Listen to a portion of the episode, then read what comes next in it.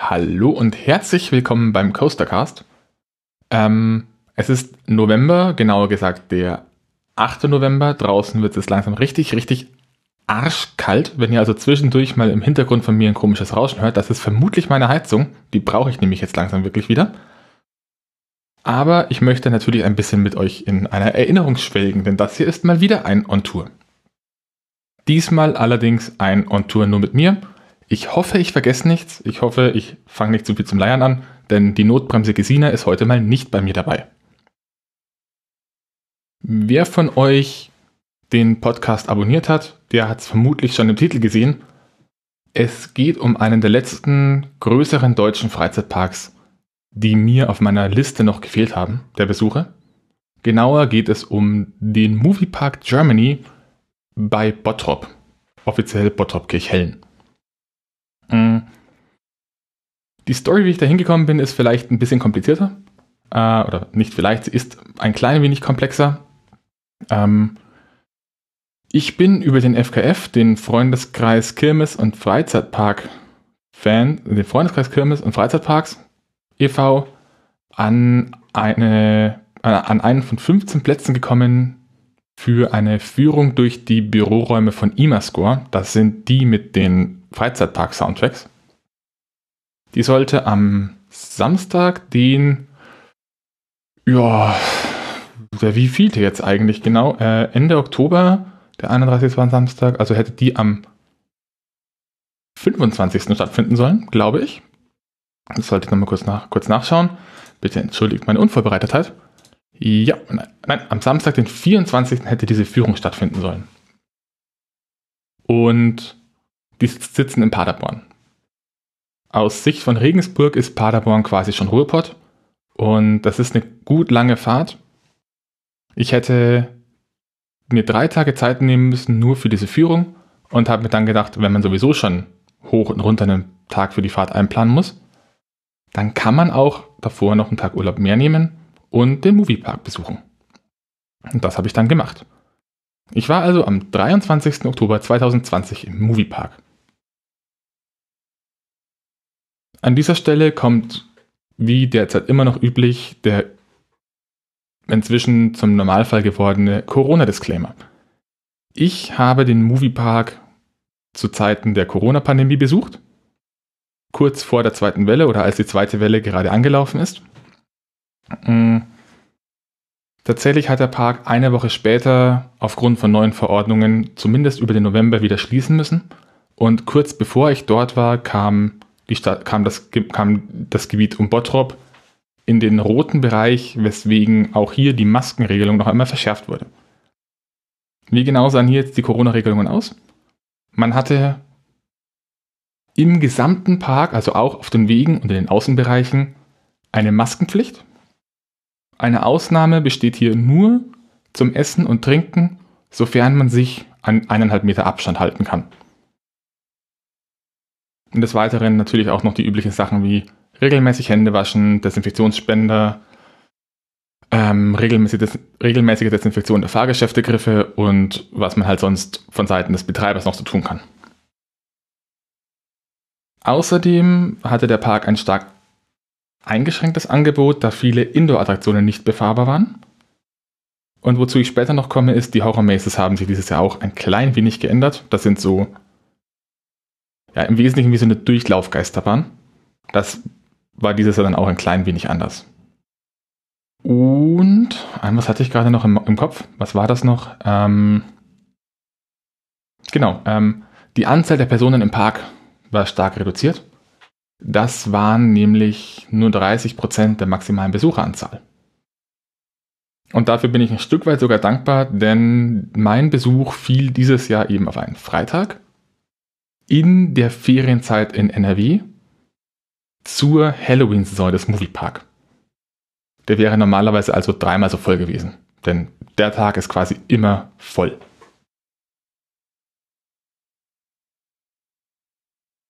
Zum Park an sich, ähm, wenn ich euch jetzt von diesen, von meinen Erlebnissen dort berichte, äh, auch für die zeitlich äh, souveränen Hörer, bitte im Hinterkopf behalten, ich hatte bei diesem Besuch das Gefühl, dass das Erlebnis, das ich dort hatte, letzten Endes bedeutend stärker durch die Corona-Maßnahmen geprägt und in den positiven Bereich verändert wurde als bei den anderen Parks. Man hört vom, Movie, vom Moviepark immer sehr viele negative Dinge, sei es, dass das Essen schlecht ist, ähm, die Preise zu teuer, die Fahrgeschäfte immer kaputt oder die Operations nicht schlecht, äh, die Operations zu langsam. Davon habe ich jetzt persönlich nicht so viel mitbekommen, aber das kann eben in meinem Fall sehr stark an diesen Maßnahmen liegen. Aber vielleicht erstmal zum Park selber. Ähm, der Moviepark liegt, wie gesagt, äh, in Bottrop-Kirchhellen. Der Bahnhof heißt Bottrop-Feldhausen. Vom Bahnhof aus kommt man in circa 10 Minuten Fußweg zum Eingang des Parks. Und kommt nebenbei auf dem Weg auch noch an dem kleineren Park ähm, vorbei, nämlich Schloss. Jetzt habe ich den Namen vergessen, das gibt's doch nicht. Äh, nebendran gibt es auch einen kleinen, einen kleinen Familienfreizeitpark. Äh, sehr klein, den habe ich auch nicht besucht. Wenn es ein normaler Tag gewesen wäre, hätte ich da vermutlich auch noch kurz reingeschaut für die Counts. Aber so bin ich nur dran vorbeigelaufen. Schlossbeck, Freizeitpark, Familienfreizeitpark Schlossbeck. Der liegt quasi noch direkt auf dem Weg. Der Moviepark selbst liegt auf dem vermutlich dem Freizeitparkgelände in Deutschland mit der kompliziertesten Historie überhaupt. Denn auf diesem Gelände befand sich früher bereits der Traumlandpark und der Kirchhellener Märchenwald. Dann von 1992 bis 1994 der Bavaria Filmpark. 1996 hat dann der aktuelle Park eröffnet, damals noch als Warner Brothers Movie World. Ging danach durch mehrere Hände, unter anderem der Six Flags Gruppe, die aus den USA bekannt ist. Und wurde dann 2004 an die Investmentfirma Palman Capital Partners verkauft. Die haben diverse Parks von Six Flags in Europa gekauft und haben sie unter dem Dach des Betreibers Star Parks zusammengefasst. Problem daran war nur, Star Parks hatte keine Lizenzen für die Warner Brothers gethemten Fahrgeschäfte. Die wurden dann also alle ein bisschen umgebaut, ein bisschen umgemodelt, dass das Theming nicht mehr Warner Brothers ist. Da fielen dann zum Beispiel auch solche Filme weg wie Wild Wild West oder Fast and Furious. Stattdessen kamen nach und nach Lizenzen für Filme und Serien von Metro Goldwyn Mayer, das sind die mit dem Löwen, 20th Century Fox und dem Cartoon-Netzwerk Nickelodeon. Seit 2010 wird der Park von der spanischen Firma Parques Reunidos geführt. Die betreiben unter anderem in Deutschland auch noch Belantes und diverse Freizeitparks in den Niederlanden, beispielsweise Slakaren. Ähm, für die Leute von euch, die den Dicke Bahn Podcast hören, der findet es immer so lustig, dass man die so schön aussprechen kann. Da kann man in einen tiefen spanischen Bariton abfallen und dann immer sagen, Parques Reunidos. Die Fläche des Parks an sich ist relativ groß. Ähm, man hat im Norden nochmal so ein paar extra Hallen, wenn man die und die Parkplätze abzieht, also die, nur die reine im Normalbetrieb begehbare Parkfläche und die Attraktionen wertet, hat der Park eine Fläche von ungefähr 20 Hektar. Ähm, auf deutsche Fernseheinheiten, das sind 28 Fußballfelder oder 0,000077 Saarländer. Die Eintrittspreise bewegen sich zwischen 29,50 Euro und 42 Euro, abhängig davon, wie lange der Park offen hat und ob gerade Hauptsaison ist. Ich habe 42 gezahlt, aber es war eben gerade Halloween-Saison. Der Park hatte bis 10 Uhr offen. Nach dem, was ich bis jetzt gesehen habe, zahlt man aber aktuell diese Preise unabhängig vom Alter ab vier Jahren. Neu dieses Jahr wegen Corona war, dass es für die äh, für diese Horrorlabyrinthe einen eine Art Hygieneaufschlag gab. Man musste sich auch hier die Tickets im Voraus kaufen, wie übrigens dieses Jahr auch die regulären Tickets. Und der Hygiene- oder Aufwandszuschlag hierbei lag bei etwa 4 bis 6 Euro, je nach Maze. So viel zu den Preisen, Daten und Fakten, die ich gerade vorbereitet habe. Kommen wir zum Park selbst. Ähm, Wie gesagt, ich bin mit dem Zug angefahren, das ist nochmal eine Geschichte für sich. Vielleicht mache ich da mal irgendwann eine Pausenbank dazu, in der ich von meinen Irrungen und Wirrungen auf dieser Tour rede. Ähm, ist aber an sich mit dem Zug sehr gut erreichbar. Also es gibt zwei verschiedene Linien von verschiedenen Städten, die dort, die in diesem Bahnhof halten. Man kommt gut hin, man kommt gut weg und auch der Weg ist gut ausgeschildert. Was mir beim Moviepark auch wieder aufgefallen ist, und das fällt mir bei ziemlich vielen Parks mittlerweile auf, ist, dass die Wegeführung ein klein wenig seltsam ist. Oh, jetzt bin ich näher ans Mikro ran, ich sollte mir das abgewöhnen. Mm. Man kommt durch einen Eingang rein, auf einen großen Vorplatz, der echt stilvoll ausschaut. Ähm, hinter einem Brunnen auf der gegenüberliegenden Seite vom Eingang quasi befindet sich eine, eigentlich eine der aktuellen Aushängebahnen des Parks. Und zwar ist das die MAC-Achterbahn Star Trek Operation Enterprise. Die kann man von hier aus aber nur sehen. Der, Eintritt ist, der Eingang ist woanders. Von diesem Eingang weg kommt man auch zur im letzten Jahr wieder eröffneten Attraktion ähm, Area 51. Das ist eine, ein Boots Dark Ride mit zwei kleinen Schüssen. Mm. Die Story ist, man begibt sich in die Area 51. Warum auch immer, das war jetzt, wie ich da war, nicht ganz klar.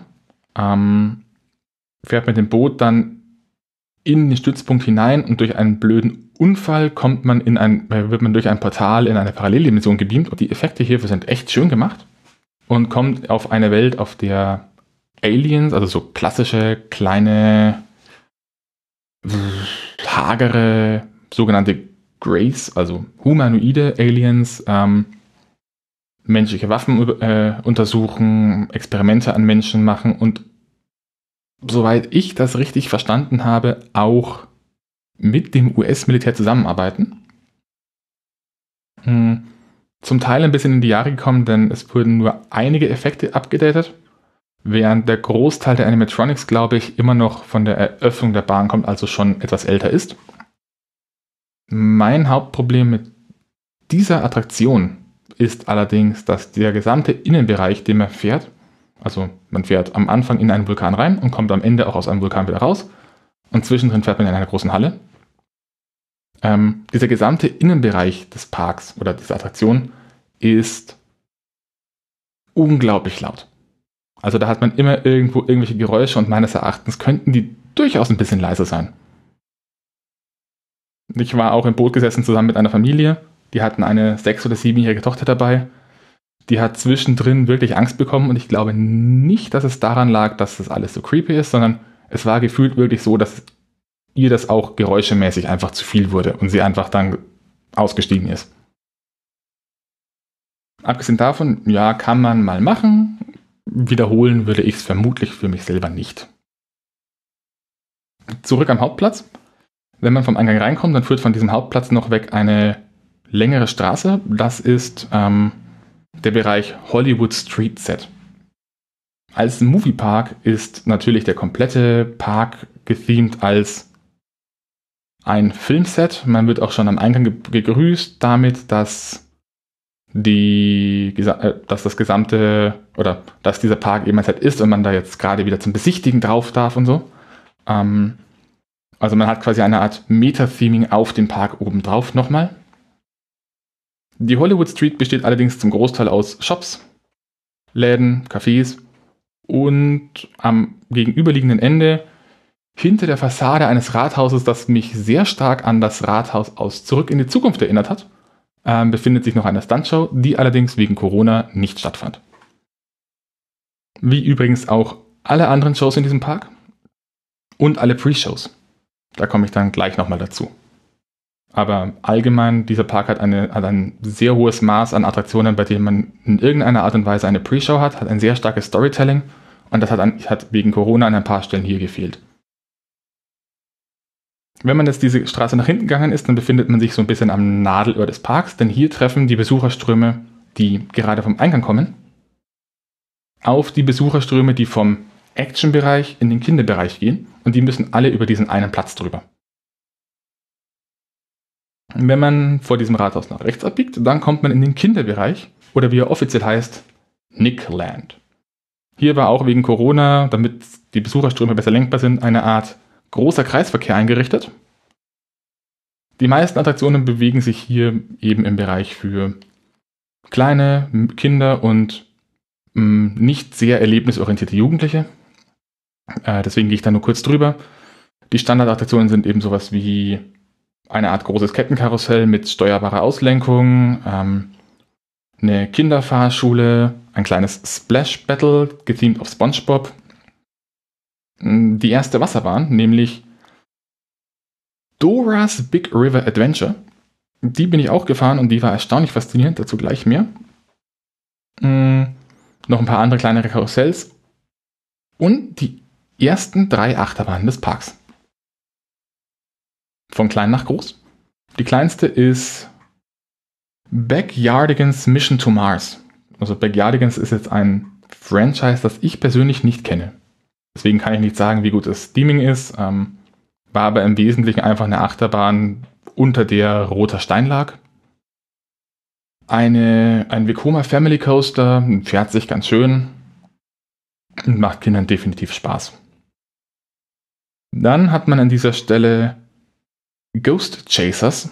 Das ist eine auf SpongeBob gethemte Bahn. Da, da, jagen sie Geister. Mehr wird nicht wirklich klar. Ich weiß nicht, ob sie zum Beispiel den fliegenden Holländer jagen oder allgemein Geister.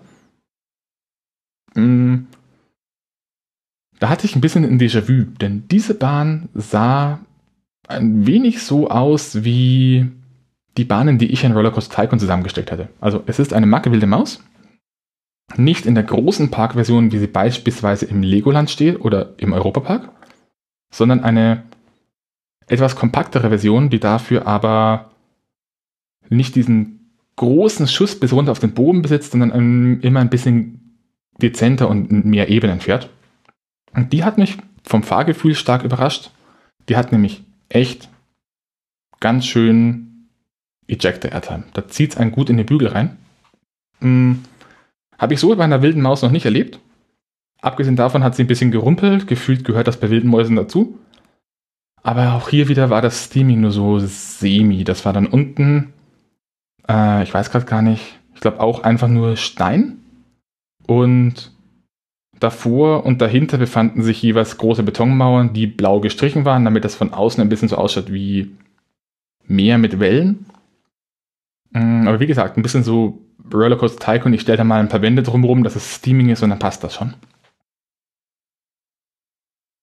Aber ansonsten ganz gut. Also war auch meine erste Fahrt an dem Tag, diese Bahn. Ähm, ich bin sie später nicht nochmal gefahren, aber wenn die Wägen nochmal schneller werden, dann holle die Waldfee. Die dritte Bahn ist Jimmy Neutrons Atomic Flyer. Ähm, das ist quasi ein kleiner Bruder von den Suspended Thrill Coastern, die wir in Trips, wo wir, wo wir den ersten Tripstra besucht haben. Also ist Suspended, man hängt unter der Schiene, fährt keine Überschläge, ansonsten fährt sich wie eine normale Familienachterbahn, aber hängt halt. Schon auch durchaus eine schöne Bahn, und verwendet diesen Suspending-Effekt, also dieses äh, geführte oder ungeführte Ausschwenken, das nur ein bisschen gedämpft ist, bedeutend stärker als Hals über Kopf. Also Hals über Kopf macht das bedeutend weniger. Hier hat man dann schon mal durchaus so 10 bis 15 Grad zeitliches Ausschwingen. Vor allem in der Abschlusshelix. Auch in diesem Themenbereich befindet sich der eben schon genannte Dora's River Adventure. Dora's Big River Adventure, Dora's irgendwas äh, Dora's Big River Adventure. Eine Wildwasserbahn von einem doch eher ungewöhnlichen Hersteller. Ich muss das nur kurz an meinen Notizen rausfinden. Nein, es ist ein Hersteller, den ich nicht herausfinden konnte. Haha. Also, die wohl bunteste Wildwasserbahn, die ich bis jetzt gefahren bin, denn diese komplette Wildwasserbahn ist eingebettet in ein knallpinkes Bergmassiv. Und mit knallpink meine ich wirklich knallpink.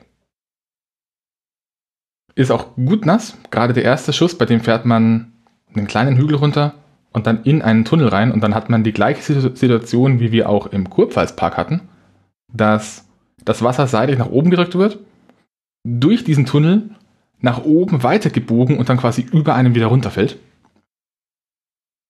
Und der zweite Schuss fühlt sich sehr surreal an, weil ich weiß nicht, ob das so gedacht ist, aber man fährt in sehr wenig Wasser. Also man hat diesen Schuss unten den Auslauf, der ist extrem lang und man baut fast keine Geschwindigkeit ab. Also ich kenne das so, dass man bedeutend stärker gebremst wird.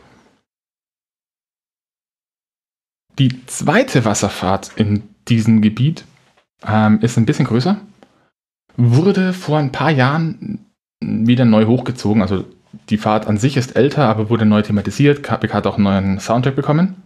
Und die hat mich sehr positiv überrascht. Es handelt sich um ein Intermin Rafting, also das sind diese großen Rundboote, wo man in der Mitte einen Haltegriff hat. Mm, und heißt Excalibur Secrets of the Dark Secrets of the Dark Forest. Mm.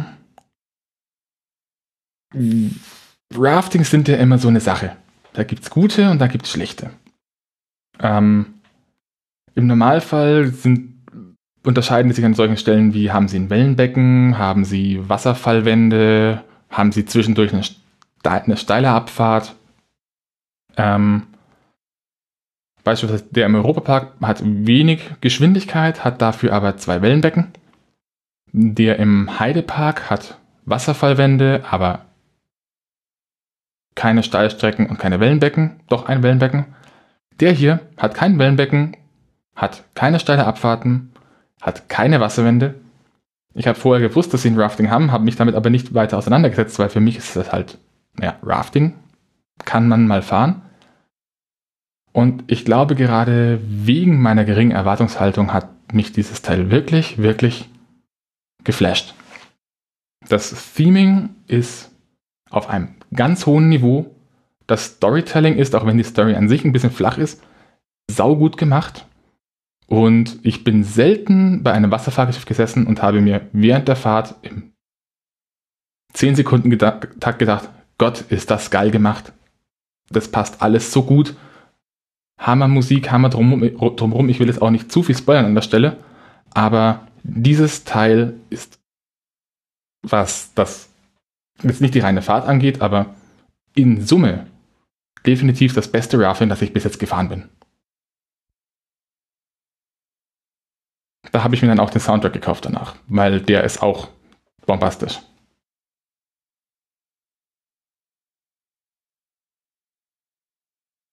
Den Kinderteil würde ich dann an der Stelle auch weiterhin aussparen. Ähm, aber als kleines Vater des Kinderbereichs, äh, der ist sehr groß, sehr umfassend und dieser Teil ist quasi aus meiner Sicht für Familien mit kleinen und mittleren Kindern fast schon ein Freizeitpark für sich. Also ich glaube, man kann da, wenn man Familie dabei hat, sehr viel Zeit verbringen. An der Stelle sollte ich vielleicht auch nochmal eingehen auf die Zielgruppe des Parks, denn man hat ja eigentlich sonst immer sowas wie zielt eher ab auf Familien mit großen Kindern, zielt ab auf Familien mit kleinen Kindern. Was die Gesamtheit der Attraktionen angeht, wir lassen jetzt mal den Eintrittspreis ein bisschen außen vor, ist der Moviepark aus meiner Sicht der bis jetzt ausgewogenste Park. Also ich habe wenig erlebt, wo man so viele Thrill-Attraktionen neben so vielen Kinderattraktionen findet. Ähm, das Ganze halbwegs ein bisschen getrennt. Und man kann hier also zum Beispiel hervorragend als Familie mit kleinen Kindern hinkommen, mit kleinen und großen Kindern hinkommen oder mit Fam mehreren Familiengruppen und macht mit den Kindern das, die kleinen Parks, schickt die großen weg, die können sich selbst beschäftigen. Irgendwann später teilt man sich dann vielleicht mal ein bisschen noch auf, dann passt nur einer auf die Kinder auf, während der andere noch ein paar Attraktionen macht. Also man hat hier wirklich sehr viel von allem. Das hat, fand ich auch äußerst interessant und wirklich gut gelöst. beenden wir den Rundgang durch das Nickelodeon Land und begeben uns in den Thrill-Bereich. Der Thrill-Bereich besteht aus, äh, lass mich lügen, eins, zwei, drei, vier getrennten Themenbereichen. Mhm. Wobei einer davon, naja, der ist nicht wirklich ein Themenbereich, sondern ein Attraktionsbereich. Und zunächst betritt man in Form eines kleinen ja, das ist, ist quasi wie so ein Y. Man läuft rein und das spaltet sich nach links und rechts auf. Äh, der Themenbereich Streets of New York. Äh, gethemed auf New York der etwa 50er Jahre, würde ich sagen. Hier befindet sich ein Fahrsimulator, eine kleine Bühne, die wegen Halloween umgewidmet war, ein Restaurant, der New York City Transformer, das ist ein Hus Topspin 2. Ähm, Topspins sind die Teile, die haben links und rechts zwei Arme. Dazwischen hängt quer eine Gondel, wo man drin sitzt und dann überschlägt sich das, weil der Teil, das, weil das Ding steuert wie ein Roboter. Hat man definitiv schon mal gesehen. War damals der große Shit auf jeder Kirmes, weil das, glaube ich, das erste Fahrgeschäft war, bei dem man nicht nur Sensoren zur Fahrtüberwachung verwendet hat, sondern das Teil fährt dynamisch. Also es gibt bestimmte Situationen, in der Sensoren ausgelesen werden, um zu schauen, ob das Fahrgeschäft sich insgesamt schon in der Position befindet, die es braucht, um das nächste Fahrmanöver ausführen zu können. Und wenn nicht, dann passt er quasi die eigene Position ein bisschen an. Ähm, das Problem am Transformer war jetzt bei mir, ähm, dieses Teil hat zwei Reihen hintereinander mit jeweils, glaube ich, 20 Plätzen, so um den Dreh, nagelt mich nicht drauf fest.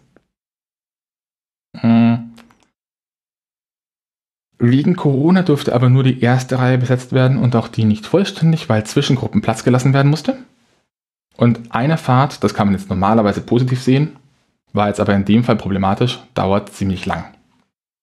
Denn diese Topspin 2 sind eigentlich Kirmesanlagen und haben keine vollständig durchgeplante Fahrt, sondern die haben immer wieder so kleine Fahrtabschnitte, damit der Operator für den Fall, dass er auf der, eben auf der Kirmes sich hinsetzen kann und sagen kann, okay, es ist gerade viel los, wir lassen was weg oder es ist gerade wenig los, ich füge nochmal was an und lasse die Fahrt länger dauern.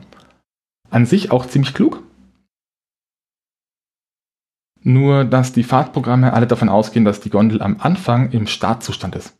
Das heißt, nach jedem von diesen Manövern, das man fährt, braucht, der Wagen, braucht das Fahrgeschäft etwa 20 bis 30 Sekunden, um sich wieder in den Startzustand zurückzusetzen und alles auszutarieren, dass die Gondel korrekt hängt, damit die Leute theoretisch, falls nichts mehr kommt, aussteigen könnten. Und das dauert halt ein bisschen, vor allem wenn da eine Schlange ist. War an dem Tag, glaube ich, auch meine zweitlängste Wartezeit. Bedeutend weniger gewartet habe ich bei dem anderen großen Fahrgeschäft hier, das ich fahren konnte, denn der Bewegungssimulator war geschlossen. Ähm, das ist das Fahrgeschäft Van Helsing's Factory. Basierend auf dem gleichnamigen Film Van Helsing von 2000 Schlag mich tot. Van Helsing ist traditionellerweise ein Vampirjäger, wurde eingeführt in Bram Stokers Dracula. Das Ganze wurde hier auf einen anderen Level gezogen. Bram Stoker hat eine kleine Autofirma aufgemacht. Ähm, Van Helsing's Factory. Da werden voll coole Hot Rods gebaut, also diese amerikanischen getunten Pickups mit äh, mit Hauben, also mit einer richtigen klassischen Motorhaube. Und man besichtigt diese Fabrik, wird in einem Vorraum bereits durch einen kleinen Zeitungsbericht darauf eingeschworen, dass da immer wieder mal Menschen verlieren, äh, Menschen verschwinden, die diese Fabrik besichtigen. Und während man so durch diese Schlange durchläuft, wird das Ganze immer ein bisschen absurder. Denn am Anfang heißt, sie stellen halt Autos her, dann heißt es plötzlich, sie stellen ein spezielles Auto her und man kriegt Maschinen zu sehen, mit denen sie Munition herstellen. Am Ende steht man in einem Raum, in dem von der Decke Monstergliedmaßen hängen und Autoteile und dann steigt man in das Fahrgeschäft ein. Und Van Helsing's Factory ist eine Achterbahn. Genauer gesagt ein Gerstlauer Bobsled Coaster. Also wie zum Beispiel auch die gesenkte Sau in Tripsdrill. Ähm, das Ganze indoor und mit sehr vielen Effekten gespickt. Also sie, der Park selbst empfiehlt diese Bahn ab zwölf Jahren. Und ja, das Ding ist ein, ist ein sehr, sehr schönes Beispiel dafür, dass Attraktionen, damit sie gut und thrillig sind, nicht unbedingt hoch oder schnell sein müssen. Die Höhe des Fahrgeschäfts ist, glaube ich, bei 9 Metern. Die Höchstgeschwindigkeit sind keine 50. Aber durch dieses Drumherum in der Halle, dass da eine komplette Geschichte erzählt wird mit verschiedenen Effekten, mit Animatronics, mit Filmscreens, mit Wölfen, die einen anspringen und kompletten Dark, äh, komplett dunklen Achterbahnteilen, ist das eine wunder wunderschöne Achterbahn. Mm, das mit den zwölf, äh, nicht unter zwölf Jahren würde ich aber so unterschreiben. Wenn die Kinder halbwegs schreckhaft sind, dann ist das für sie definitiv nichts. Leider habe ich auch hier wegen Corona nicht die komplette Schlange gesehen. Wir wurden ein bisschen anders geleitet. Normalerweise hat man diesen langen Gang, hat man ganz am Anfang einen quer zum Eingang liegenden langen Gang. Da steht man quasi einmal nach links, hinten rum, komplett nach rechts. Dann durch so einen kleinen Raum mit ein paar Maschinen in der Mitte, wieder raus. In dem Gang wieder bis zur Mitte und dann wohl noch durch so ein Lager durch. Kommt dann am Ende in dem Vorraum raus, wo diese Teile hängen. Geht dann in dem noch einmal zickzack und dann eine Treppe hoch. Und wir wurden bereits hinten in diesem Park mit dem Teil mit den Maschinen durch eine Feuerschutztür durchgeleitet, waren dann in so einem kleinen Fluchtsammelraum und dann durch eine zweite Tür direkt in den Raum mit der Treppe. Das heißt, storymäßig geht mir da leider ein bisschen was ab. Aber abgesehen davon, echt schöne Achterbahn, flott, schöne Kurven, interessante Effekte, geile Story. Ich liebe es. Das ist, glaube ich, meine zweitliebste Bahn im kompletten Park. Wenn nicht sogar die liebste. Ähm, also dafür, dass die so unscheinbar ist und man davon erstaunlich wenig hört, schönes Ding. Was hat man hier noch? Äh, genau, in Streets of New York gibt es dann noch ein Restaurant, das ist äh, Van Helsing's Club. Das ist so ein normales SB-Restaurant. Mm, da habe ich jetzt auch nichts gegessen, da habe ich mir nur mal was zum Trinken geholt. Dazu komme ich dann auch gleich noch. Dann kommen wir, als wenn man in diesen Y steht und man nach links geht, kommt man in den wahrscheinlich kleinsten Themenbereich des gesamten Parks, denn das ist der Federation Plaza. Falls ihr kein Star Trek kennt, dann könnte es sein, dass es ein paar Begriffe fallen, die euch nicht sagen. Ähm, falls ihr kein Star Trek mögt, dürft ihr trotzdem noch zuhören. Ganz so trackig wird es jetzt nicht. Aber der Federation Plaza ist ein Platz, da steht in der Mitte drauf ein Symbol der Sternenflotte. Und Star Trek, das kennen wir hoffentlich doch zumindest vom Hören sagen alle, ist ein Film- und Serien-Franchise von einer Science-Fiction-Serie. Und für dieses Franchise hat sich der Moviepark vor einigen Jahren eine große Bahn hinstellen lassen, und zwar Star Trek Operation Enterprise. Und hier möchte ich einfach einmal die komplette Geschichte ein bisschen durchgehen. Die ist ein bisschen abgefahren, passt aber echt gut. Also man startet auf der Federation Plaza und hat an einer Stelle einen Eingang, so einen klassischen Glas-Bürogebäudeeingang, über dem steht, dass das die Sternenflottenakademie wäre. Also der Ausbildungsort der Sternenflotte.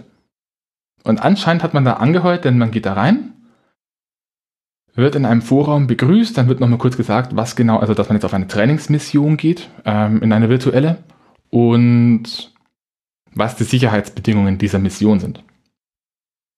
Auch wenn es hier was heißt von wegen virtuell und simuliert, ist es keine VR-Attraktion. So viel schon mal vorweg.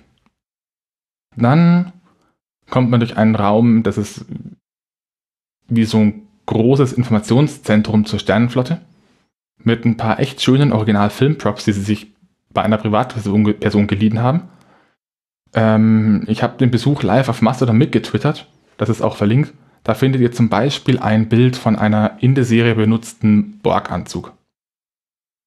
Ja, und hier erfährt man eben im Wesentlichen Begriffe oder grobe Informationen, die man für den weiteren Verlauf der Geschichte braucht. Das heißt, man erfährt, was ist ein Holodeck, wer oder was sind die Borg, was ist ein Borg-Kubus, was ist ein Shuttle, was ist ein Schiff und was ist ein Transporter. Denn das sind die Begriffe, die man danach braucht. Man tritt dann durch einen Gang, der ausgekleidet ist wie ein inaktives Holodeck und betritt die sich in dieser Übungsmission befindliche USS Vacumpire.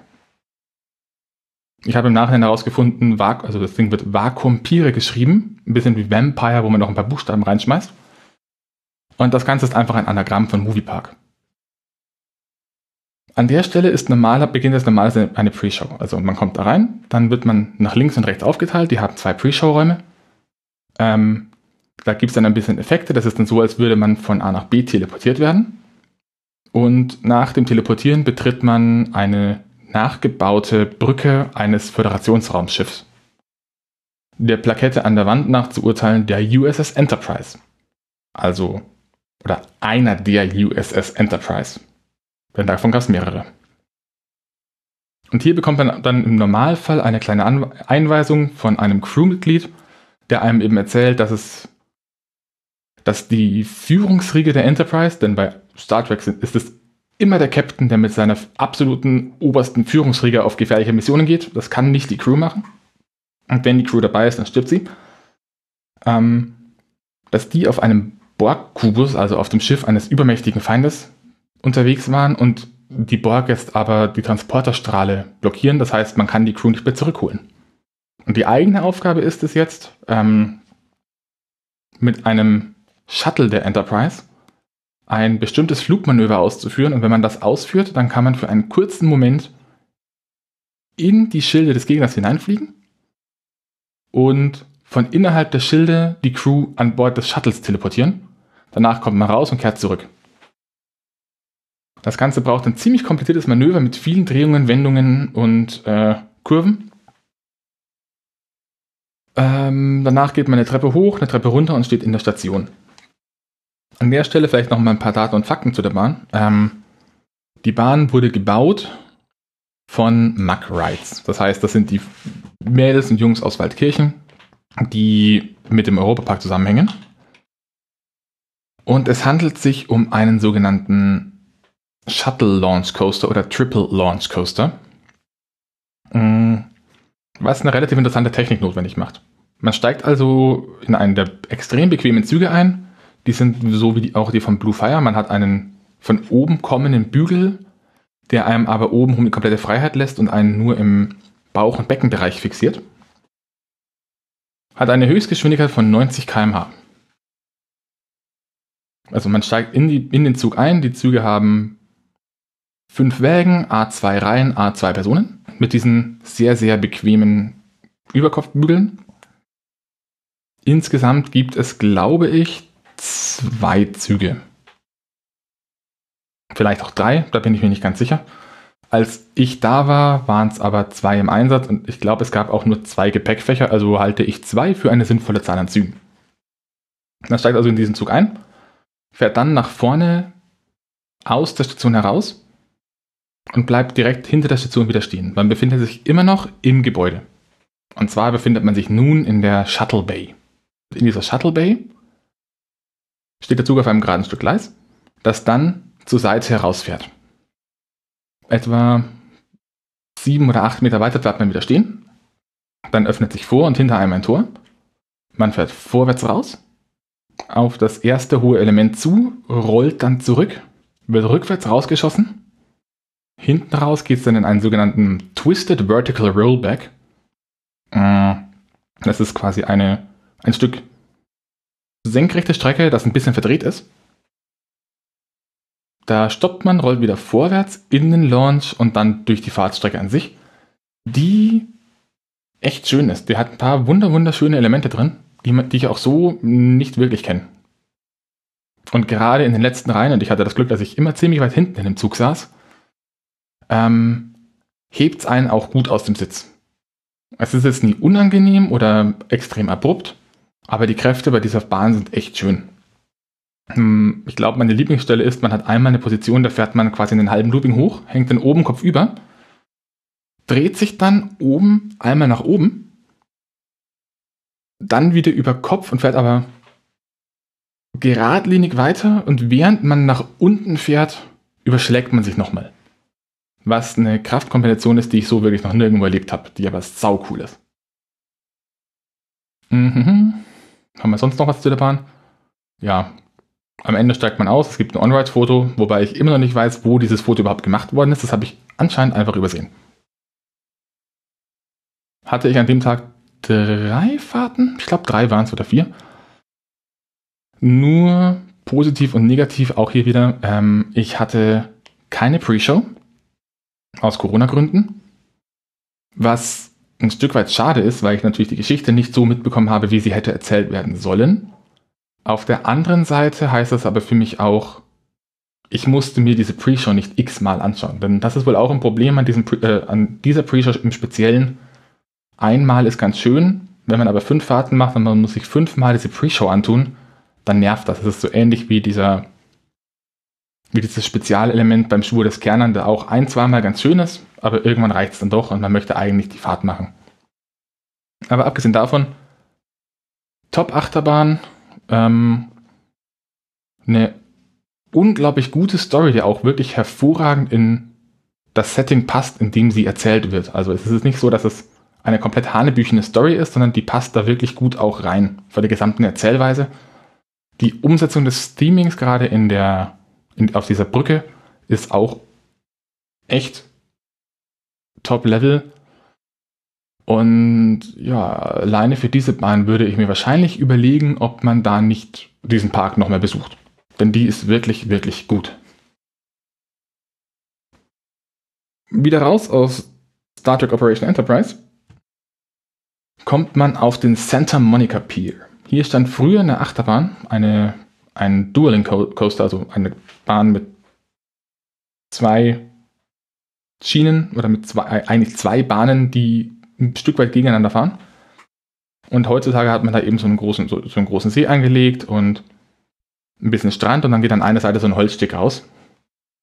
Mhm. Normalerweise findet hier auch eine Jetski-Stunt-Show statt, glaube ich. Oder? 34? Mal kurz im Plan schauen, sicherheitshalber. 34, ja. Nein, doch nicht. Nicht mehr oder so. Das habe ich verwechselt. Also hier gibt es. Doch, es gibt eine. Es gibt eine Jetski Sunshow. Die ist bloß nicht bei der 34, sondern bei der 31 auf dem Plan. Egal. Und das Ganze, also dieser Themenbereich ist ein bisschen gemacht wie, ja, diese klassischen amerikanischen Piers, die man aus Sitcoms oder amerikanischen Filmen kennt. Also diese großen Stege, die ins Wasser ragen, wo dann Attraktionen draufstehen und verschiedene Buden. Also hier gibt es dann auch so die ganzen Klassiker-Fahrgeschäfte. Es gibt ein Riesenrad, es gibt ein normales Kettenkarussell. Äh. Außerdem gibt es hier einen sogenannten Disco Coaster und nebendran gibt es auch noch Stormy Cruise. Ich erkläre jetzt erstmal Stormy Cruise. Denn Stormy Cruise ist ein Fahrgeschäft, das uns gerade dieses Jahr schon ein paar Mal untergekommen ist. Es handelt sich um ein Zamperla Rock'n'Tuck. Das, so ein Teil steht auch im Legoland. Und das sind diese kleinen drehenden Schaukelboote.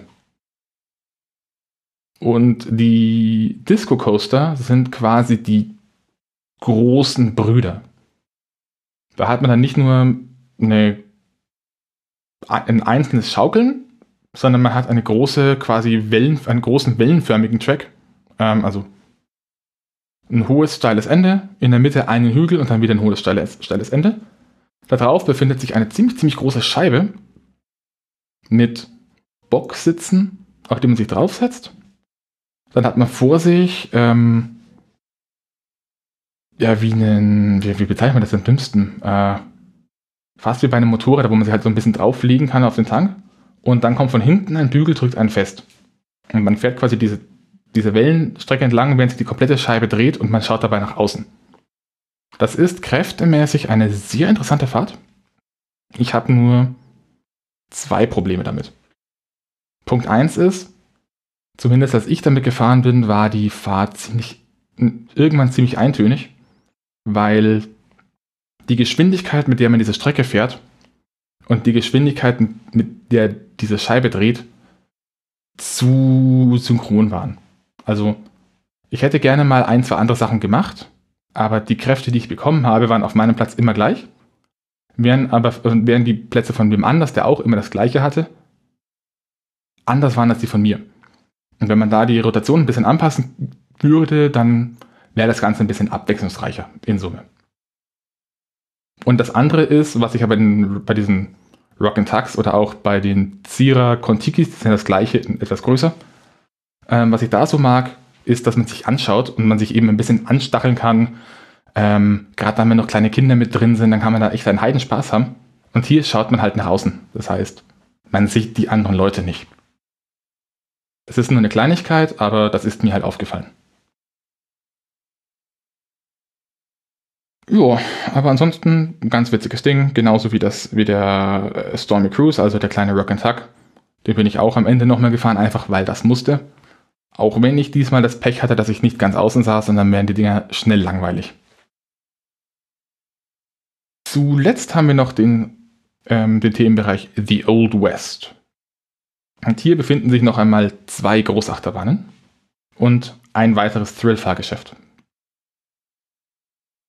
Die erste Großachterbahn ist ähm, früher bekannt gewesen unter dem Namen Movie Park Express oder MP Express. Und im Moment habe ich ein bisschen den Überblick verloren, ob das Ding jetzt schon noch wie heißt. Es soll angeblich oder sollte ab diesem Jahr, das wurde wohl dann verschoben, ähm, wieder öffnen als Lucky Luke The Ride. Auch mit neuen Zügen hieß aber dann, dann wurde es aber irgendwie nur partiell umgeführt und nur neu gestrichen und das sind noch die alten Züge, glaube ich. Vielleicht sind es aber auch die neuen. Also wie gesagt, ich habe den Überblick verloren. Ich nenne das Ding jetzt einfach MP Express. Das ist ein Vekoma SLC, also ein sogenannter Suspended Looping Coaster. Davon gibt es in Deutschland noch einen, der steht im Heidepark. Die Folge könnte ich auch gerne nochmal anhören. Und diese Bahnen gelten, äh, gelten unter Achterbahn-Enthusiasten im Normalfall als, naja, um mal mit Anglizismen um mich zu werfen, die sind infamous. Das ist die Art von Bahn, bei der man, wenn man sagt, ich habe diesen SLC gefahren, dann kommt nicht die Frage, und wie gut war es, sondern es kommt nur die Frage, wie schlimm war es. Hm, das sind quasi, also es sind ältere Inverted Coaster, auch wenn das, wenn der Name Suspended sagt, also man hängt auch hier unter der Schiene, allerdings nicht schwingend. Mit ziemlich klobigen Schulterbügeln. Und die Art und Weise, wie die Bahn gebaut ist, führt wohl dazu, dass sie etwas unruhig läuft. Und auch an ein paar Stellen ziemlich abrupte Kraftwechsel hat. Also man fährt halt irgendwie um eine Kurve und dann geht es einfach ein Stück weit gerade und dann macht es klonk, klonk, klonk, klonk und, das, und alles wackelt. Bin ich durch Zufall in Reihe 1 gekommen und was soll ich sagen? Ich war überrascht. Ich war wirklich überrascht. Die Fahrt war bei Weitem nicht so schlimm, wie ich es erwartet hätte. Sie war nicht so schlimm, wie ich sie aus dem Heidepark in Erinnerung hatte. Ich wage zu behaupten, ich hatte während der Fahrt sogar Spaß. Das heißt jetzt nicht, dass es meine Lieblingsbahn im Park ist. Ähm, sie ist schon noch ein Stück weit unruhig und hat ein paar komische Eigenheiten. Zum Beispiel den, dass die Züge ziemlich lang sind und man an ein paar Stellen wenn man vorne sitzt, ähm, so stark gebremst wird, dass es einen wirklich nach vorne in den Bügel zieht und die sind echt unbequem. Aber abgesehen davon, ja. Mehr als ja kann ich an der Stelle wirklich nicht sagen. Ähm, hat mich echt gewundert. Und zeigt auch mal wieder, dass halt das allgemeine Bevölkerung bei Achterbahn halt ein normaler Parkbesucher steht auf diese Dinge, die mögen das, das Teil macht Loopings, das ist, das ist spannend, das ist schnell. Ähm, also dieses Ganze mit, das Ding schlägt, das Ding ruckelt, das Ding ist unangenehm, das ist halt Achterbahn-Enthusiasten-Gemeckere auf sehr hohem Niveau. Die zweite große Bahn hier ist die Achterbahn Bandit. Oder wie sie früher hieß, ähm, Wild Wild West nach dem Film mit Will Smith. Und ja, das ist eine Holzachterbahn. Ah, jetzt muss ich mal kurz in der Gedankenkiste kramen. Gebaut von der nicht mehr existenten Firma RCA, Roller Coaster Construction Company of America. Hat vor ein paar Jahren neue, eine neue Strecke bekommen. Ähm, durchgeführt von der deutschen Firma Holzbau Cordes, die international eigentlich einen ziemlich guten Ruf hat. Und das war auch an dem Tag meine mit Abstand längste Wartezeit. Und nachdem ich den gefahren bin, gut, jetzt sind wir jetzt wieder bei dem Punkt mit äh, Enthusiasten und hoher Anspruch, aber ich verstehe es nicht. Mm, die Bahn ruckelt und zuckelt aufs Übelste und ich hatte jetzt das Glück, ich saß mm, bisschen ausholen. Die einzelnen Wägen der Züge bestehen bei dieser Holzachterbahn klassisch, wie bei vielen amerikanischen Bahnen auch, und damit auch als einzige in Deutschland der Bauform, aus drei Reihen hintereinander. Und vorne und hinten sind jeweils die Räder angebracht. Wenn das Ding jetzt ruckelt und zuckelt und zwischen den Schienen hin und her schlägt, dann ist das im Normalfall in der ersten und letzten Reihe, also wo die Räder sind, bedeutend stärker zu spüren als in der Mitte, wo sich ja der Wagen drum, drum dreht. Und ich hatte das Glück, ich saß in der Mitte, also in der mittleren Reihe eines Wagens. War trotzdem nicht angenehm. Außerdem war mir die zweite, die zweite Hälfte der Fahrt fast ein bisschen langweilig. Also gegen Ende zieht sie sich nur noch ein bisschen. Äh, war aber auch das erste Mal, dass ich auf einer Bahn tatsächlich erlebt habe, dass jemand ohnmächtig wird. Und zwar saß in der Reihe vor mir ein Mädchen, das dann in der Schlussbremse einfach in sich zusammengesackt ist und in der Station dann wieder aufgewacht ist. Sollte euch das mal passieren, ähm, das ist eine normale Reaktion des Körpers und absolut, in, äh, sofern es nicht so oft vorkommt, relativ normal. Man sollte sich überlegen, ob man diese Bahn noch mehr fährt. Aber an und für sich ist es nicht so, dass man deswegen sofort einen Rettungswagen oder sowas braucht. Ähm, solange man nach ein paar Sekunden wieder zu sich kommt, äh, ist das einfach eine Fluchtreaktion. Holt euch eine Cola, setzt euch irgendwo hin, kommt zu Kräften und dann genießt den restlichen Tag. Das ist nicht peinlich, das ist nicht abnormal, ihr seid nicht krank, das ist einfach einprogrammiert seit der Steinzeit. Ja, bei Bandit hatte ich noch ein zweites Ding, da kommen wir nochmal zurück zum Corona-Thema. Ähm, ich hatte ja bereits am Anfang gesagt, dass im kompletten Park Maskenpflicht war. Und gegen Abend hin, also gegen den Halloween-Teil des, des Tages, der irgendwann um 7 Uhr oder so begonnen hat, wurde das dann auch vermehrt auf den Wegen wirklich kontrolliert. Aber gerade bei Bandit hatte ich jetzt das Problem, dass ich direkt vor mir eine Gruppe von jungen Leuten hatte, bei der sich im Speziellen eine Person ähm, nicht mit rumbekleckert hat, soll heißen, die Maske war öfter als Handtasche in der Hand als auf dem Gesicht. Als sie angepflaumt wurde, äh, also als sie, als sie gebeten wurde, doch bitte die Maske aufzusetzen von jemandem, der mit in der Schlange stand, kam nur ein, und ich übertreibe es wirklich nicht, das war wirklich diese Betonung, ich trage meine Maske, wann ich will. Sie hat sie dann aufgesetzt, aber immer wieder, sobald sie einen Satz sagen wollte, komplett abgenommen, was auch hirnrissig ist, denn davor sollen uns Masken schützen, Überraschung. Äh, absolut uneinsichtig sind mir dann später auf einer steilen Holztreppe auch noch entgegengefallen, weil sie Blödsinn gemacht haben. Ähm, ich habe dann am Ende bei den Ride-Ops gepetzt. Der, weil, ich, weil ich mir von solchen Leuten einfach nicht meinen Freizeitparkaufenthalt vermiesen lassen will und weil das auch im Sinne des Parks ist, solche Leute irgendwie ähm, darauf hinzuweisen, weil am Ende zahlt der Moviepark die Zeche, indem er Strafzahlungen machen muss oder schließt da war dann der Blick plötzlich ein komplett anderer, als die Ride, die Ride-Operatöse sich dieser Person entgegengebeugt hat mit dem Kommentar, die Fahrt ist Video überwacht. Wenn du während der kompletten Fahrt auch nur einmal die Maske nicht aufhast, dann war das für dich die letzte Fahrt, dann gehst du heim. Ich bin auch ein Stück weit froh, dass ich denen am, während des Restes des Tages nicht mehr, nicht mehr begegnet bin. Ich glaube, es hätte böses Blut, Blut, gegeben, weil die haben sich mein Gesicht gemerkt. Ähm, ja. Aber auch hier wieder äh, Kudos an den Park. Abgesehen von diesem einen Fall äh, hat das Maskenhandling hervorragend funktioniert. Da sehe ich, wenn ich durch Regensburg laufe, bedeutend weniger Leute, die die Maske tragen als hier. Ich habe dann noch eine normale Attraktion, die ich fahren konnte, die sich auch in diesem Themenbereich befindet. Und das ist The High Fall. Den habe ich so ein bisschen belächelt. Das ist ein Intermin-Freifallturm.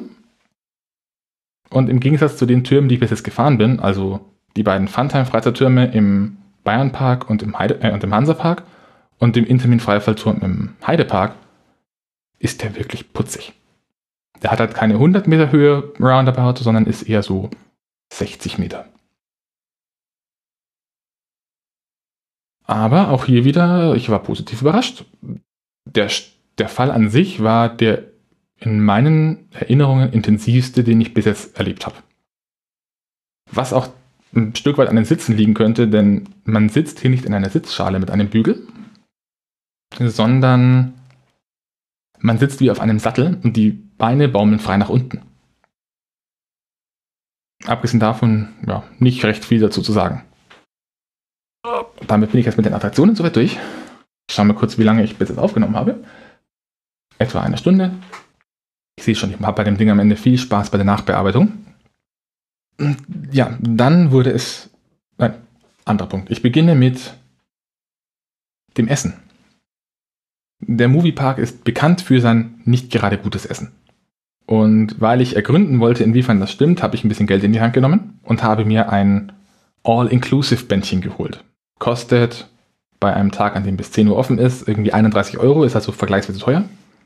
Und bei den Nicht-Franchise-Restaurants kann man dann einfach hin und kann sich was zum Essen holen.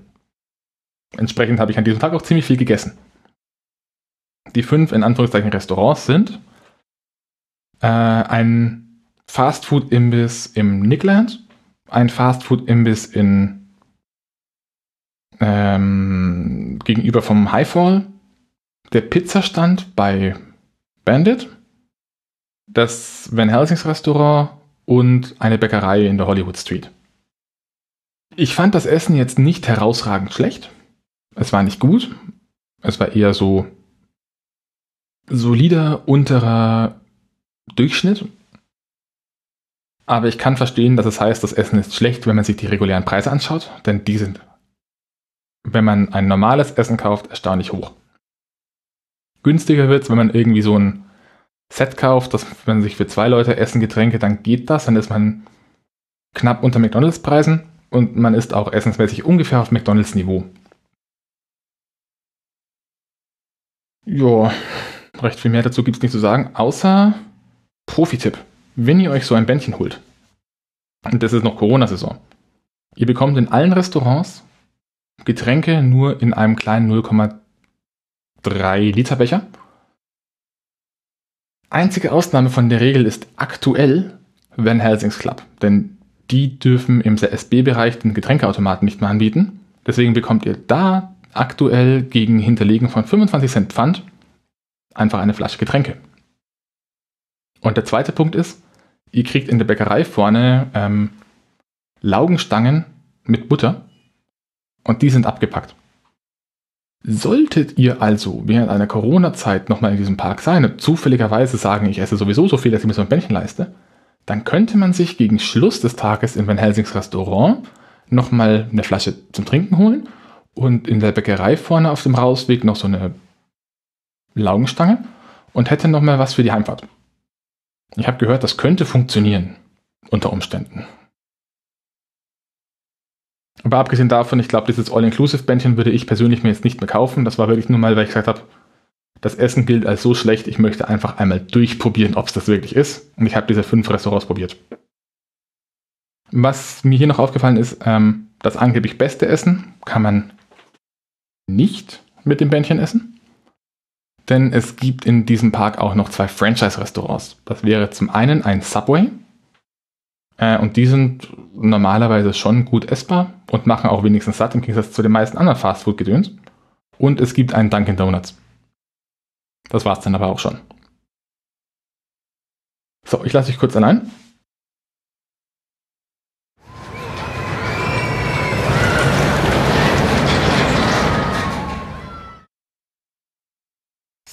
Bin wieder da. Ähm, ich hatte es gerade über das Essen und ich hatte es gerade über die Attraktionen des Movieparks. Allerdings habe ich ja bereits gesagt, dass ich Ende Oktober dort war. Und Ende Oktober findet im Moviepark ein ganz besonderes Event statt. Oder den kompletten Oktober über, nämlich eins der dem Hörensagen nach besten Halloween-Events Deutschlands. Das Ganze sieht dann so aus, dass ab, äh, ab 19 Uhr, also ab 7 Uhr abends, sich der Park für drei Stunden ähm, vollständig wandelt. Es gibt dann drei sogenannte Scare Zones. Das sind Bereiche, in denen Erschrecker herumlaufen, die ja, schon ziemlich, ziemlich äh, sophisticated, also ähm, ja, Wortfindungsschwierigkeiten, die sind sehr gut. Äh, die laufen rum, erschrecken Leute ähm, auf verschiedenste Art und Weisen. Das ist allein zum Zuschauen ziemlich witzig, solange es einen nicht selbst erwischt. Äh, Der komplette Park wandelt auch seine Atmosphäre, denn zum einen besitzt, äh, wird er anders beleuchtet, bedeutend düsterer.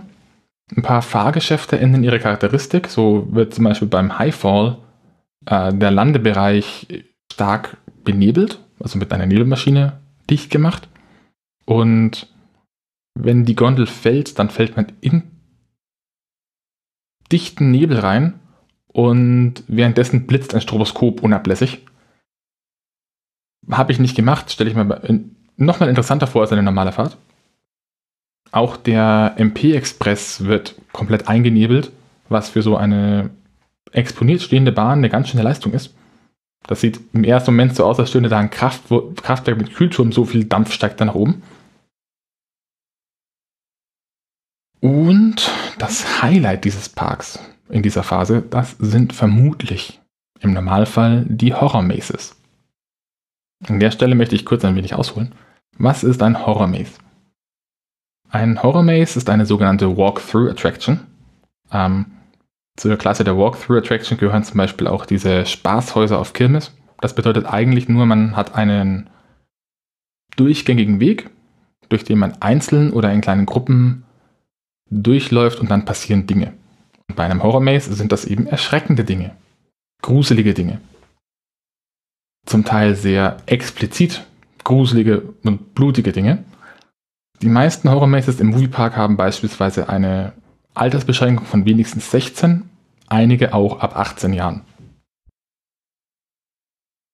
Dieses Jahr liefen die Horror Mazes ein klein wenig anders ab als normalerweise, denn wegen der Corona-Auflagen wurde die Anzahl der Personen, die sich gleichzeitig in diesem Maze befinden dürfen, stark reduziert.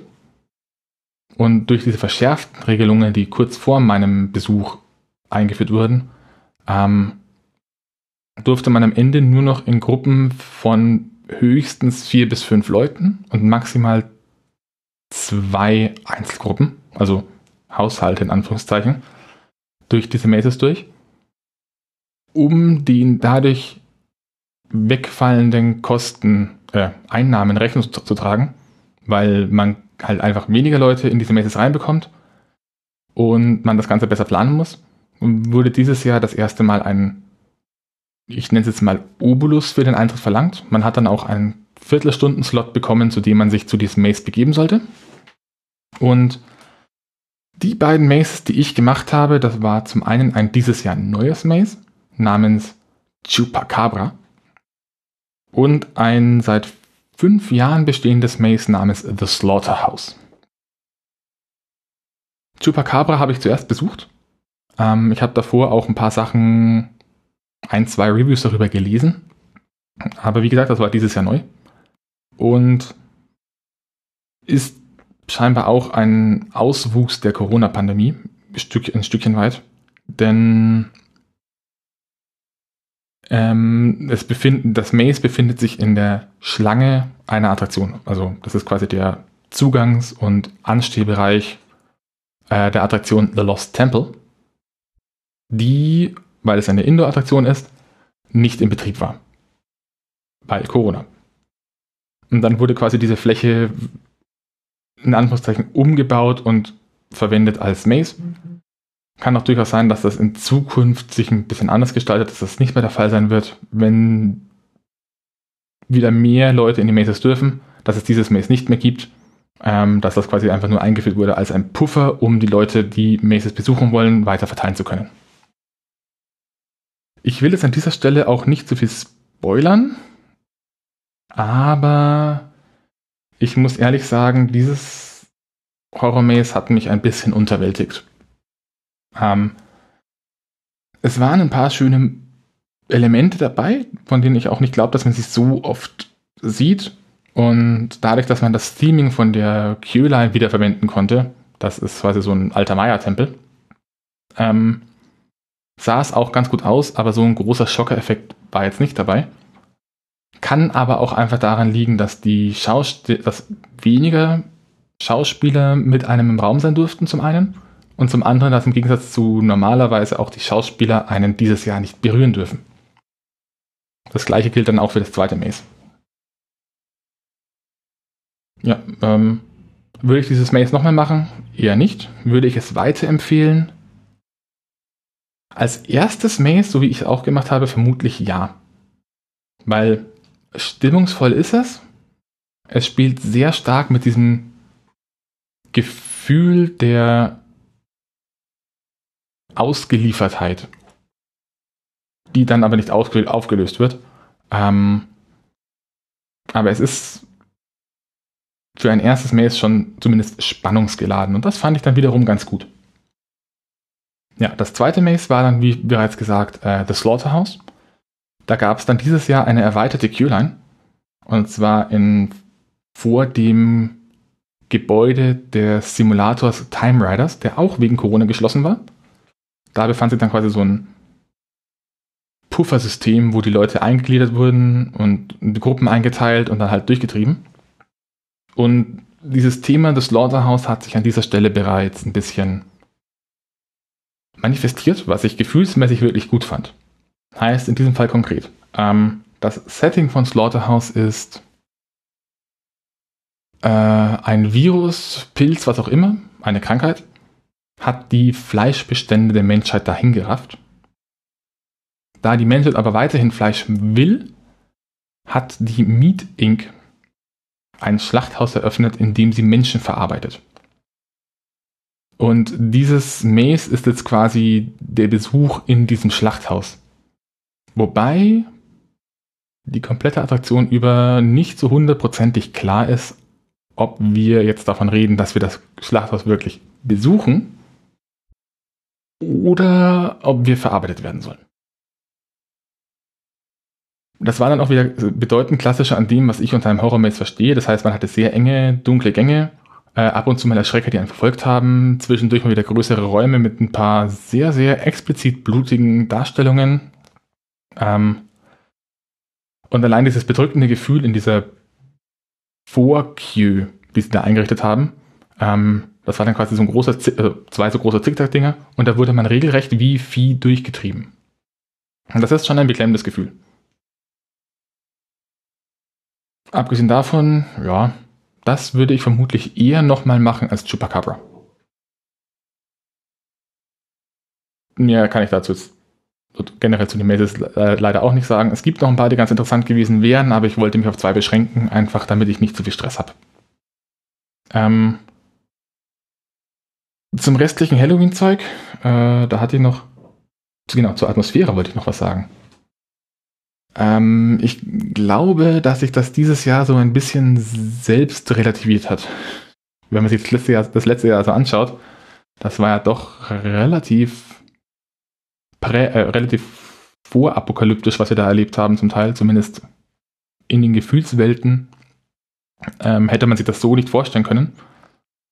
Die Tonschleifen, die gerade in diesem New York und Hollywood-Teil immer wieder abgespielt werden, ähm, sind daran nicht angepasst worden, weshalb man halt immer wieder Polizeidurchsagen hört, die einem sagen, dass es Outbreaks, also Krankheitsausbrüche gab und man doch bitte daheim bleiben soll. Da hat also die Realität das Horror-Event ein bisschen eingeholt. Fand ich ein Stück weit ziemlich witzig irgendwie. Andererseits auch nicht. Und was an der Stelle auch noch dazu kommt, ist, ähm, an ein paar Stellen wird auch hier werden Plätze stark zugenebelt. Und es treibt den Adrenalinspiegel nach oben, wenn man, durch, wenn man auf dem Platz läuft, plötzlich neben einem eine Nebelmaschine angeht und man dann im Nebel jemanden entgegenkommen sieht, der eine Maske auf hat. Weil normalerweise weiß man dann, das ist eine Schrecker. Aber nachdem ja dieses Jahr alle eine Maske tragen mussten, ist das nicht mehr ganz so klar. Das heißt, wenn das, wenn das eine Schrecker wäre, dann könnte man das nicht so einfach sehen. Aber ich glaube, insgesamt war es dieses Jahr einfach so, dass diese Halloween-Events sich eben selbst ein bisschen überholt haben. Und man verliert ein Stück weit schon ein bisschen die Lust dran. Ich war jetzt nie so der Halloween-Fan. Ich glaube, ich habe mich jetzt trotz allem in diesem Park so Halloween-fanig, äh, Halloween-freudig, was auch immer, gefühlt wie vorher noch nie in meinem Leben. Ähm, aber ich weiß nicht, ob es außerhalb von finanziellen Interessen so eine gute Idee war, das dieses Jahr umzuziehen, weil glaube ich, die Menschen oder viele Leute einfach im Moment sowieso schon seit einem guten halben Jahr auf einem Level sind, der einem Halloween ziemlich nahe kommt. Ja, so viel dazu. Ähm, Habe ich noch was? Ja, ich habe dann den Park so gegen 10 verlassen. Ich war noch auf einer der letzten Fahrten von Star Trek Operation Enterprise zum Schluss. Gott sei Dank, oder nicht ganz einer der letzten, aber schon ziemlich zum Schluss. Gott sei Dank noch weit genug vorne, dass ich äh, gerade quasi an der Station stand, als wegen technischen Problemen einer von einer der beiden Züge rausgenommen wurde. Das heißt, die Queue hinter mir, die war dann doch noch ein bisschen länger. Die wurde dann noch mit einem Zug abgespeist, statt zwei. Da war ich dann doch ganz froh, dass ich nicht noch weiter hinten stand. Aber alles in allem ähm, als Fazit würde ich diesen Park empfehlen. Mm, mit dieser 30%-Regelung derzeit ja, wenn er offen hätte. Ähm, wenn normalerweise Ferien wären und er voller wäre, vermutlich eher nicht, weil ich da jetzt dann einfach mal doch auf das vertraue, was ich so allgemein gehört habe, wie das da abläuft. Und gerade zum Beispiel bei Bandit war jetzt, obwohl weniger Leute im Park sind, schon ziemlich viel los. Preislich fand ich das, was für, das, was ich jetzt gezahlt habe, wenn man mal dieses äh, Catering-Bändchen weglässt, ähm, den Park schon auf einem erstaunlich guten Preis-Leistungsniveau. Also auch da habe ich mit was Schlechterem gerechnet. Und ich habe auch kaum Ausfälle mitbekommen. Also ich habe zwischendurch gesehen, dass ähm, die wilde Maus eine Zeit lang gestanden war. Und ich habe eben gegen Ende hin mit, mitbekommen, dass einer der Züge von Operation Enterprise anscheinend Probleme gemacht hat. Abgesehen davon, was mit reinen technischen Problemen war, das alles, was ich mitbekommen habe. Ansonsten hat eigentlich alles funktioniert. Ähm, die Operator waren alle motiviert, die waren alle gut drauf. Ähm, ich habe jetzt bis auf dass in diversen längeren Schlangen die Maskenpflicht nicht kontrolliert wurde, wurde ähm, nicht wirklich einen Grund, mich zu beschweren über diesen Besuch. Also ich finde jetzt nicht viel, viel Negatives. Auch wenn ich damit vermutlich alleine bin. Ja. Wie genau ich dann den nächsten Tag rumgebracht habe, also den Tag, an dem ich eigentlich hätte bei IMA-Score sein sollen, das erfahrt ihr dann in der nächsten Folge. Die wird dann auch ein bisschen länger, denn da werde ich dann mit Gesina widersprechen über äh, und wieder einmal mehrere Parkbesuche in einer Episode kulminieren. Eventuell kriegt ihr dann auch ein Novum, denn es könnte durchaus passieren, dass das die erste Doppelfolge wird, die ich produziere. Ähm, bis dahin, habt eine schöne Off-Season, denn ich gehe nicht davon aus, dass die Parks nochmal aufmachen dieses Jahr. Äh, und keep coasting. Tschüss.